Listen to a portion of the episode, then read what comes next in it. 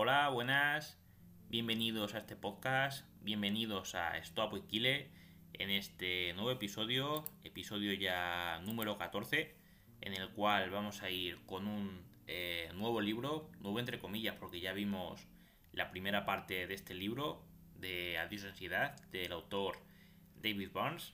Así que esta sería la parte 2 de ese libro. Eh, para hacer un pequeño recopilatorio de la primera parte, veíamos que había cuatro modelos a la hora de encarar y de explicar la ansiedad. Teníamos el modelo cognitivo, el modelo de exposición, el modelo de la emoción oculta y por último el modelo biológico que era el que justificaba el uso de la medicación para abordar este tipo de problemas de ansiedad y también incluso de depresión. Hoy, en este episodio 14 de Stop with Kile, vamos a ver el modelo cognitivo, que era el primer modelo que, explicaba el libro y que vamos a ver más en profundidad. Hoy en concreto vamos a explicar en qué consiste este modelo cognitivo, 10 eh, distorsiones cognitivas que son las que potencian la ansiedad de forma desde el punto de vista cognitivo, las creencias contraproducentes y por último 26 técnicas, sí, 26 técnicas que podemos llevar a cabo para sobrepasar eh, la ansiedad desde este punto cognitivo. Ya los siguientes capítulos veremos eh, tanto el modelo de exposición como el de emoción oculta y eh, en qué momento utilizar cada una de las técnicas. Del modelo biológico no, hay unas técnicas en concreto, son directamente acudir a, medicación. Así que nada, sin más dilación, vamos a ello. Eh, modelo cognitivo. Pues este modelo propone que la ansiedad viene de los pensamientos negativos de que algo terrible va a suceder, antes que el acontecimiento en sí, ya que uno se siente tal y como piensa, y entonces si mejoramos la calidad de pensamientos, esa ansiedad disminuye. El autor, David Barnes, nos pone diversos ejemplos y nos habla de 10 distorsiones cognitivas, de las cuales algunas son tremendos potenciadores de la ansiedad. ¿Cuáles son estas 10 eh, distorsiones? ¿Cuáles son estos 10 potenciadores tremendos de ansiedad? Pues tenemos el pensamiento todo nada, la generalización excesiva, el filtro mental, descartar lo positivo, sacar conclusiones, que puede ser a través de la lectura del pensamiento, de la adivinación del porvenir, eh, magnificación o minimización, racionamiento emocional, afirmaciones del tipo debería, poner etiquetas y la inculpación, que puede ser autoinculpación o inculpación a los demás. Yendo una por uno, pues una por una, pues el pensamiento todo nada sería que el pensamiento es blanco o negro, o se consigue el 100% del objetivo, o es un fracaso total y absoluto. La generalización excesiva eh, consiste en que se cogen solo los hechos negativos para generalizar y justificar que siempre pasa lo mismo, que nunca superaremos esto, que todo sale siempre mal. En el filtro, filtro mental eh, se pasan por alto las cosas bien hechas y se fija únicamente en las cosas malas. Cuando descartamos lo positivo, se empeña, eh, la persona se empeña en que los logros o cualidades positivas no cuentan o que no son eh, suficientes. Si nos ha salido algo parcialmente mal, pues nos quedamos solamente lo malo y no rescatamos lo bueno. Cuando sacamos conclusiones, pues se sacan conclusiones no justificadas con los hechos. Eh, cuando es lectura de pensamiento, se da por hecho que las personas hacen constantemente juicios de valor y que nos están juzgando o despreciando. Y cuando adivinamos el porvenir, eh, la persona se dice a sí mismo que respecto a lo que vamos a enfrentar va a pasar algo terrible. Con la magnificación o minimización eh, jugamos un pequeño problema como muy muy grande. A esto se le llama también efecto prismático porque mientras vemos muy grande el problema, vemos eh, muy pequeñas nuestras habilidades para superarlo y para dar una solución con ello. en el razonamiento emocional se razona igual que se siente, por lo cual eh, si nos sentimos asustados pensamos que nos sentimos así porque estamos realmente en peligro, o si nos sentimos unos fracasados pensamos que automáticamente somos unos fracasados por sentirnos así. Eh, cuando hablamos de las afirmaciones tipo debería, eh, criticamos a otros o a nosotros mismos por lo que deberíamos o no deberíamos hacer, o cómo deberíamos sentirnos, incluso por nuestros sentimientos. Por ejemplo, eh, no deberíamos ni sentirnos nerviosos porque los demás no se sienten así. Luego tenemos poner etiquetas, que consiste en ponernos etiquetas en función de nuestros errores, aunque solo haya pasado una vez. Si se nos ha caído una vez un vaso al suelo, pues ponernos el adjetivo o la etiqueta de torpe, aunque solamente nos hayamos equivocado una vez. Y luego está la inculpación, que en vez de encontrar la causa del problema para solucionarlo, dedicamos ese tiempo a asignar culpas. Eh, puede ser autoinculpación, cuando nos culpamos a nosotros mismos por todo, hasta por lo más mínimo, incluso por cómo nos sentimos. O puede ser la inculpación a los demás, culpar a los demás sin mirar siquiera la responsabilidad propia en ese problema. Hay una causa para determinar por qué eh, alguna gente tiene problemas de ansiedad y de depresión y el momento en el que aparecen. Y estas, eh, causas son las creencias contraproducentes, conocidas como CPP ¿Y cuáles son? Pues son las siguientes. Hay una lista larga con 23, pero voy a dar eh, la lista corta porque yo creo que es más sintetizada y podemos dividirla más entre las que son hacia nosotros mismos y las que son eh, para los demás. Por un lado tenemos eh, las individuales, que consistirían necesito X para ser feliz. por ejemplo, en el perfeccionismo necesitamos siempre, creemos que siempre debemos ser perfectos. nos reñimos sin piedad si alguna vez nos equivocamos perfeccionismo percibido, creer que debemos impresionar a los demás y ser perfectos de cara a los demás, también que si otros descubren algún defecto en nosotros no nos respetarán, adición a los logros, basamos nuestra autoestima en nuestros logros y en los resultados, adición a la aprobación, sentir que debemos sentirnos aprobados para valer la pena, si no nos aprueban nos sentimos amenazados y nos ponemos a la defensiva. Y luego tenemos eh, las CPP impersonales, que serían expectativas con otras personas, por ejemplo, inculpación, cuando hay un problema creemos que somos inocentes y la otra persona es la culpable, eh, verdad, nosotros tenemos la razón y el otro se equivoca, prerrogativas, si otra persona no piensa, no siente o no actúa como nosotros, nos sentimos enfadados o frustrados y frustrados también, adición al amor, que la felicidad depende de ser correspondido con otro, si no nos sentiremos vacíos siempre. Eh, sumisión, creer que hay que satisfacer las necesidades de todo el mundo para sentirnos bien, aunque eso nos degrade, que tenemos que dar eh, lo que haga falta para ser amado, narcisismo percibido, sentir que nuestro círculo es explotador y frágil, eh, y que nos podremos abrir y que no podremos abrirnos con ello porque nos rechazarán y se escandalizarán fobia a los conflictos, que es creer eh, que la ira a los conflictos son peligrosos y hay que evitarlos a toda costa. Tenemos también que la diferencia entre una CPP y los pensamientos negativos es que las CPP están siempre mientras, eh, pero mientras las cosas vayan bien, como creemos que deben ser, todo va a ir bien. Pero en cuanto algo se tuerce, puede venir la tristeza, la ansiedad, etcétera, etcétera, y, como no, los pensamientos negativos. Y ahora sí que sí, vamos a por las 26 técnicas del modelo cognitivo.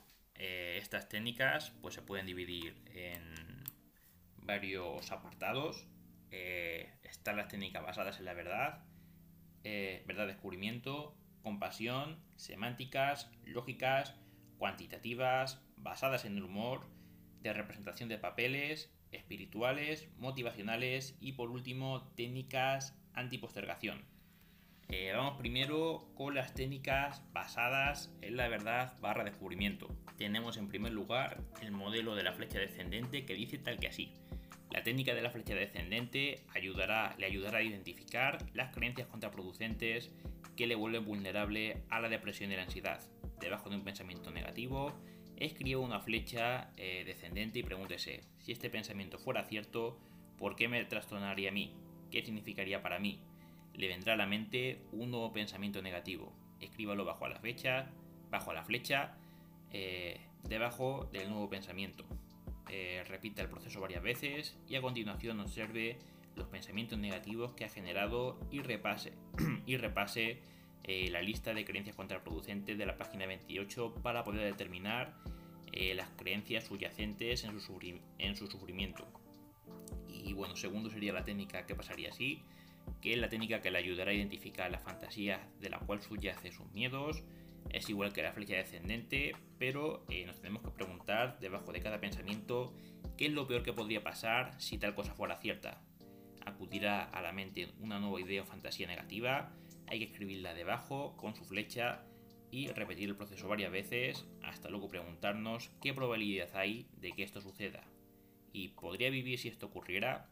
Esas serían las dos primeras técnicas y con ello eh, las técnicas del primer tipo, del tipo basadas en la verdad y en el descubrimiento. Después vamos de lleno con las técnicas basadas en la compasión. Tendríamos la técnica de doble parámetro, que consiste en vez en vez de despreciarse a sí mismo, puede hablarse con la misma compasión con la que hablaría a un amigo querido que estuviera alterado. Pregúntese, ¿diría estas cosas tan duras contra un amigo o un familiar que tuviera un problema igual que el mío? ¿Qué le diría? Luego tendríamos la técnica de examinar las pruebas. En vez de suponer que un pensamiento negativo es verdadero, pregúntese, ¿qué pruebas hay de esta afirmación? Puede resultar específicamente útil, especialmente útil cuando el pensamiento negativo consiste en la distorsión que hemos visto antes llamada a saltar conclusiones preguntarnos si hay alguna eh, prueba que apoye la creencia y si hace falta eh, documentarnos. Aquí nos habla el ejemplo de una chica llamada Emily que tenía miedo a volar por si había accidente de, por si sufrió un accidente de avión tal, e incluso tuvo que mirar eh, estadísticas sobre los accidentes de avión en su país para convencerse un poco y para ver que el miedo era irracional y que era incluso más seguro viajar en avión que viajar en coche.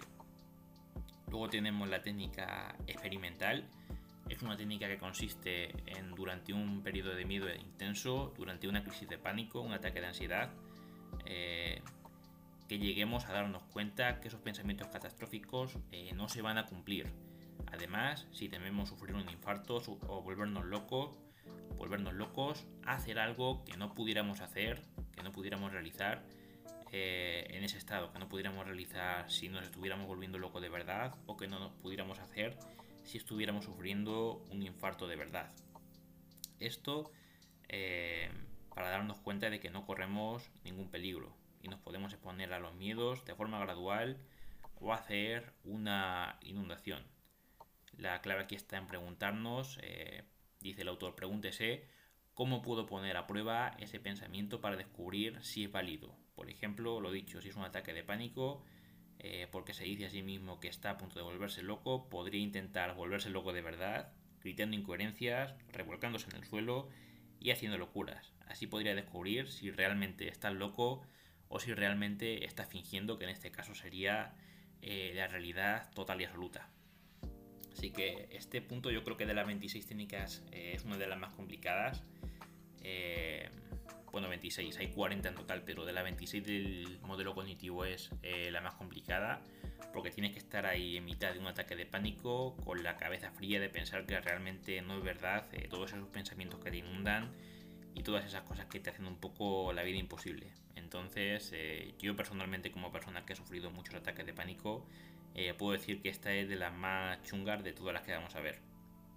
Luego, en sexto lugar tenemos la técnica de la encuesta, consiste en que cuando tenemos una creencia irracional de la que estamos seguros, preguntar a la gente de nuestro alrededor qué opina, eh, ver si ellos también piensan de esa forma realmente o que estamos hablando de una forma irracional. Mejor forma de erradicar la lectura del pensamiento es sin duda esta, eh, preguntándole a la otra persona qué piensa en vez de hacernos nosotros eh, fantasías de si nos están criticando, de si nos están diciendo algo malo por las espaldas, pues preguntar cara a cara. Si usted cree, por ejemplo, que su timidez es rara o vergonzosa, puede preguntar a varios amigos si, se han sentido tímidos alguna vez en su vida. Probablemente descubra que la mayoría de personas se sienten tímidas en ciertas ocasiones, en muchas seguramente.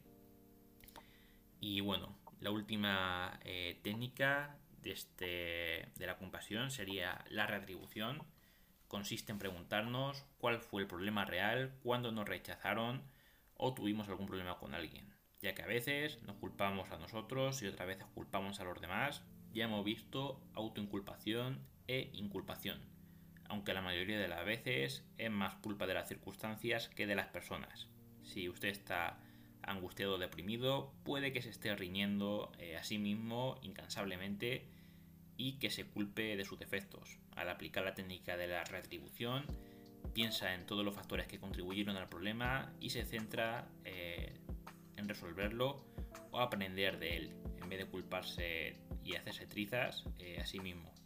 Esa es el espíritu, ¿no? la base de esta retribución, eh, pensar en las causas reales que contribuyeron al problema, en vez de culparnos a nosotros mismos o culpar a otra persona. Las siguientes técnicas que vamos a ver son las técnicas semánticas.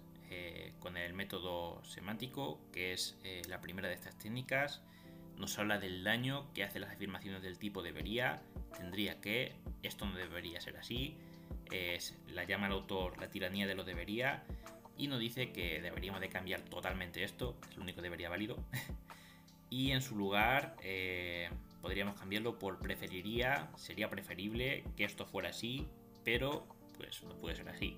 Sería estupendo que fuera así, pero eh, no sería así.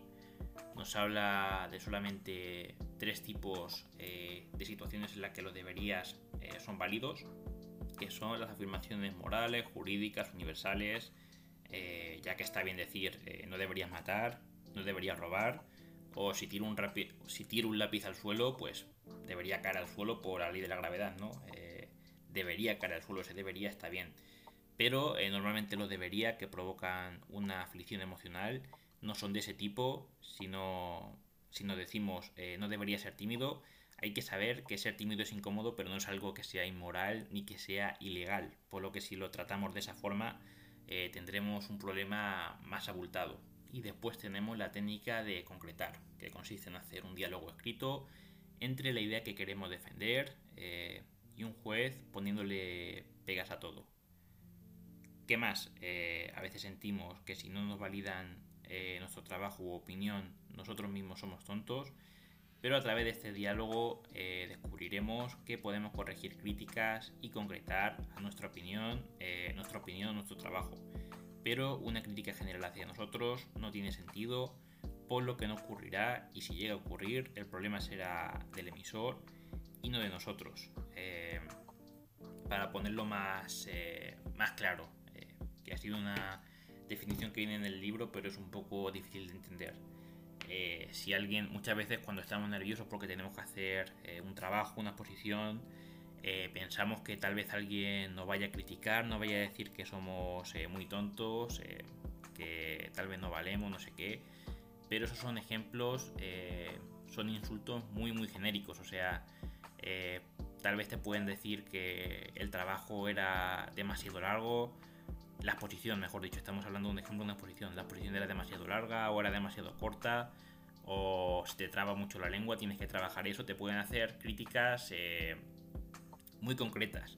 Pero si es una crítica general, si te dicen directamente eres tonto, pues es una crítica que no tiene sentido y no hay nada sobre lo cual eh, se pueda corregir, ¿no? Es algo totalmente fuera de lugar y si nos estamos imaginando que esa va a ser la crítica que nos van a hacer, pues es una crítica que sería más un problema del que emite la crítica que de nosotros mismos, porque no es algo que, que pudiéramos mejorar y por lo cual esa crítica nunca en la vida va a suceder, ¿no? Pero como es eh, nuestra fantasía cuando tenemos eh, ansiedad, eh, el problema que nos imaginamos, pues a veces nos preocupa mucho, pero si lo pensamos a fondo nos daremos cuenta que no tiene el más mínimo sentido.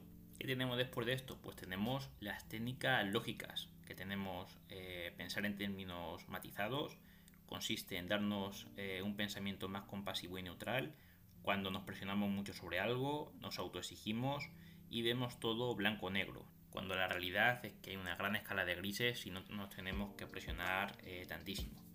Luego tenemos eh, proceso contra resultado. Esta es una que me gusta muchísima porque es muy estoico y en un canal como Esto Kille pues tiene que estar. Eh, se llama proceso contra resultado, pero básicamente si habéis seguido el canal, eh, dicotomía del control. en un suceso nos centramos en las cosas que dependen de nosotros, que es el proceso, y no tanto en el resultado. Es como la dicotomía del control. Si tenemos un examen, centrarnos en estudiar, en prepararnos, y no tanto en la nota o en la evaluación del profesor, eh, ya que eso no depende de nosotros, tanto como si depende prepararnos el examen y evidentemente estudiar. Lo siguiente son las cuentas, eh, cuentas no, las herramientas cuantitativas. Eh, tenemos primero el autoseguimiento. Esta técnica consiste en apuntar en un reloj de pulsera o en un, en un cuaderno, donde sea, en una nota del móvil, lo que sea, cada vez que tengamos un pensamiento negativo, de modo que con el paso del tiempo cesará la cantidad de los mismos. Importante recalcar que al principio aumentarán porque vamos a estar, eh, como más conscientes de que se producen, más pendientes de ellos, pero con el paso del tiempo nosotros lo apuntamos, nos olvidamos y irán bajando. Al final del día eh, apuntamos en la agenda el número total de pensamientos y ponemos de nuevo a cero el contador para prepararnos eh, de cara al día siguiente. Practicando esto durante varias semanas, los pensamientos negativos se reducen o desaparecen por completo. Luego tenemos los ratos de preocupación, que consiste en vez de combatir, en vez de combatir eh, los pensamientos negativos, no dejaremos llevar por la corriente y ceder ante ellos. Dedicamos uno o varios ratos fijos de cada día eh, a sentirnos preocupados, deprimidos o culpables. Durante esos ratos eh, procuramos estar lo más trastornados posibles a base de bombardearnos con, pensamientos negativos y al resto del tiempo lo podemos dedicar a vivir eh, nuestra vida de manera positiva y productiva, ser felices y bueno, podemos escribir esos pensamientos o grabarlos en audio. Aquí lo del audio eh, nos habla, evidentemente no era en audio, será con grabadora, un ejemplo de un doctor que tenía también este tipo de pensamientos eh, negativos, decía que claramente no podía apuntar los pensamientos en el momento porque estaba en consulta hablando con pacientes y tal pero eh, luego en cuanto se iba el paciente sacaba una grabadora y se ponía a grabar eh, todos esos pensamientos malos que tenía durante ese rato. Y bueno, luego se obligaba a sí mismo a escucharlos. Y al final pues le fue bastante útil para eh, poder terminar con esos pensamientos dándose un rato para pensarlos y ya no lo volví a tener cuando se recuperó de eso. Lo siguiente que tenemos son las técnicas basadas en el humor. bueno, las técnicas basadas en el humor. Tenemos aquí varios ejemplos. Tenemos, por ejemplo, la técnica del ejercicio de ataque a la vergüenza. Consiste en hacer algo que nos provoque vergüenza y nos haga sentir incómodos para darnos cuenta que a la gente pues, no le resulta tan importante lo que hacemos o lo que dejamos de hacer. Y la regla para hacer esto pues, es que evidentemente no nos metamos con nadie y lo hagamos en un contexto que proceda. Sabemos que hay situaciones que corresponde hacer una broma y situaciones pues que no. Entonces no meternos con nadie y que proceda a hacer eso. Luego tenemos la magnificación paradójica y consiste en exagerar nuestros pensamientos negativos en vez de discutirlos, empeorarlos y empeorarlos hasta que nos resulten absurdos y eso eh, nos tranquilice. Y luego, por último, en las técnicas basadas en el humor, tenemos las imágenes humorísticas, que consiste en, gestionar pensamientos negativos de una forma eh, muy ingeniosa. Imaginando por ejemplo que ese pensamiento negativo aparece con una voz ridícula, imaginaros la voz de Mickey Mouse, que le emite una parte del ojo, por ejemplo una oreja, eh, y el objetivo es volverlo absurdo para perder eh, totalmente el miedo hacia ello. Luego tendríamos una técnica que de eh, representación de papeles llamada externalización de voces. Otra persona y usted se turnan para representar el papel de sus pensamientos negativos y el de sus pensamientos positivos. Importante que la persona que representa los pensamientos negativos, que es la que ataca, tiene que hablar en segunda persona. Tú. Tú eres un desgraciado, eres un miserable, no vales para nada, no sé qué. Y la persona que representa eh, los pensamientos positivos se defiende hablando en primera persona. Yo. Esto es muy importante. Eh, yo sí que valgo eh, para algo, no sé. La, digamos que sería llevarle la contra a esos pensamientos negativos. Eh, y esto hay que hacerlo en primera persona, es muy importante. Al igual que también es importante limitar la discusión eh, a los pensamientos positivos y negativos y no otros temas. Hay gente que ha terminado discutiendo porque se han salido del guion y han terminado en peleas reales, ¿no? Se tiene que limitar a, sus pensamientos que son los que provocan ansiedad. Eh, bueno, cuando se queden atascados, invertir los papeles, eh, entre otras técnicas que también dan buen resultado, eh, como la inversión de papeles, se cuenta la técnica del doble patrón, la paradoja de aceptación, el abogado del diablo, la fantasía temida, el entrenamiento del coqueteo y la técnica de David Letterman, que esa la veremos más adelante, pero son técnicas que llevándolas juntas pueden llevar a un resultado eh, conjunto, un buen resultado conjunto. Por último, también destacar que si no tenemos un compañero con el cual hacer este ejercicio, lo podemos hacer solos, en el cual la persona representa ambos papeles. Luego tenemos las técnicas espirituales, que también cuentan con una sola técnica, pero es muy importante que la paradoja de la aceptación. Eh, usted acepta sus defectos con tranquilidad y con sentido del humor. La paradoja de la aceptación se basa en un principio filosófico de que cuando uno se siente, cuando uno se defiende a sí mismo, produce un estado de guerra. Si se está defendiendo de sus propias autocríticas, acabará librando una guerra contra usted mismo. Por el contrario, si encuentra lo que hay de verdad en la crítica, eh, deja sin fuerza a los argumentos que le critican, ¿no? Porque ya no hay ese enfrentamiento, no hay esa guerra y simplemente, pues vale, tal vez no soy la persona más inteligente del mundo, pero soy feliz con eso, ¿no? Em, es como que no te rayas con, tus defectos, más bien los aceptas. Eh, naturalmente, eh, en este caso, el crítico es usted mismo, por lo que acaba convirtiéndose en su propio amigo. Esta es la crítica eh, más importante y poderosa de, de todas, pero puede resultar difícil captar al principio. Solo cobra vida cuando se combina con una técnica de representación de papeles, tal como la externalización de voces o la fantasía temida, que es justo lo anterior, pues por ejemplo, en vez de defendernos. Hablábamos de pensamientos positivos y negativos en la técnica anterior, la técnica de la externalización de voces. Pero en vez de tener un pensamiento negativo y defendernos con uno positivo, puede decir, sí, tal vez eh, tenga un poco de razón este pensamiento positivo, este pensamiento negativo, perdón, y estoy en paz con ello, ¿no? Eh, no soy perfecto y yo también tengo errores. En eso consistiría eh, la paradoja de, la aceptación. Luego tendríamos las técnicas motivacionales.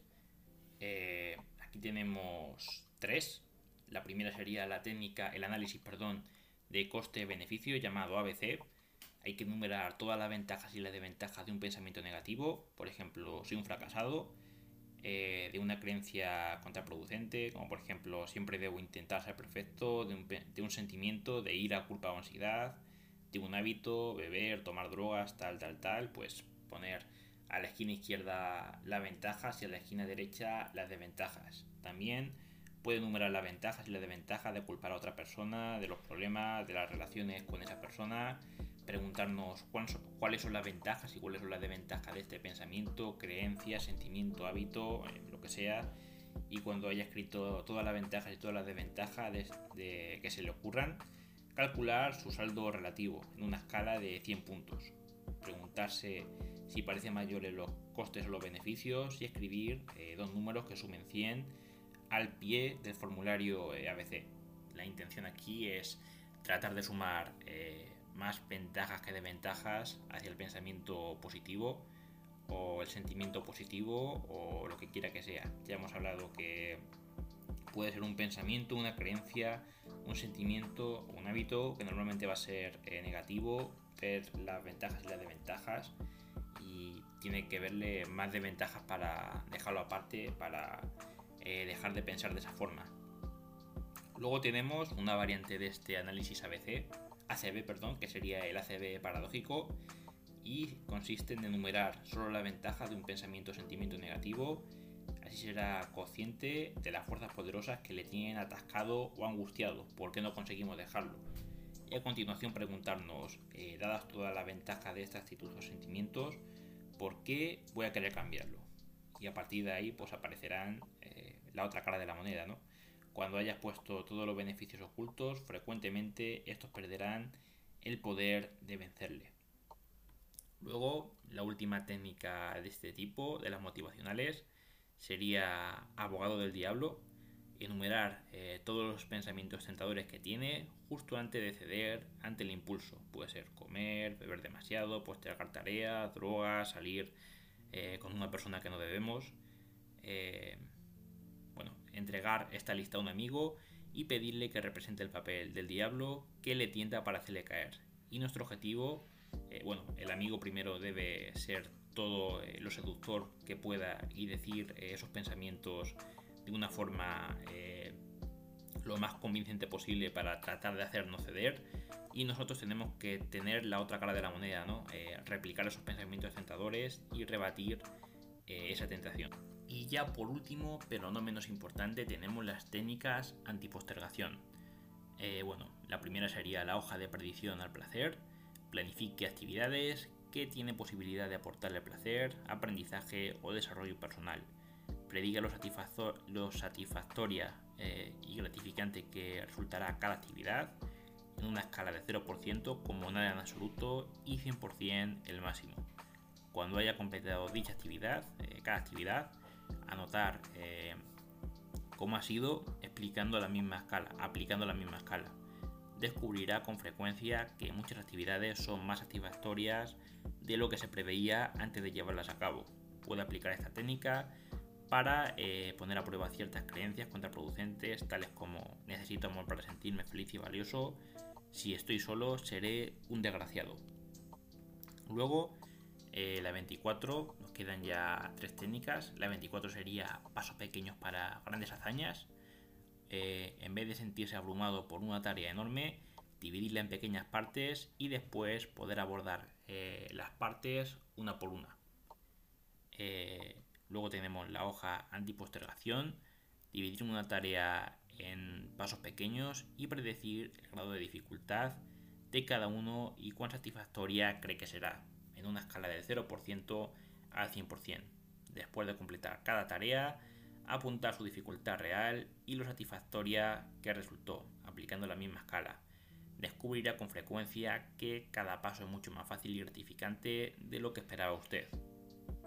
Luego tenemos por último la lista de problemas y soluciones, que ya es la última técnica, la última herramienta de este modelo cognitivo y consiste en elegir un momento determinado en el que usted esté dispuesto a emprender una tarea que ha estado dejando, eh, dividir una hoja de papel en dos con una línea y encabezar eh, las dos columnas con el título problemas y soluciones. Escriba la columna de problemas la lista de obstáculos que pueden impedirle empezar y después escribir en la columna de soluciones lo que hará para resolver cada uno de esos problemas. Y bueno, con eso terminamos el modelo cognitivo y el episodio de hoy.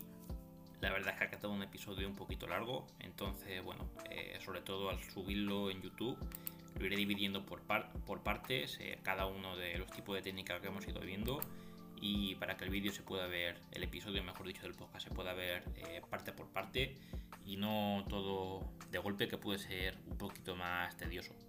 Así que nada, yo me despido, espero que les haya sido muy útil el episodio y que lo hayan disfrutado, tanto al menos como yo al realizarlo. Tengan un muy buen día y pórtense bien.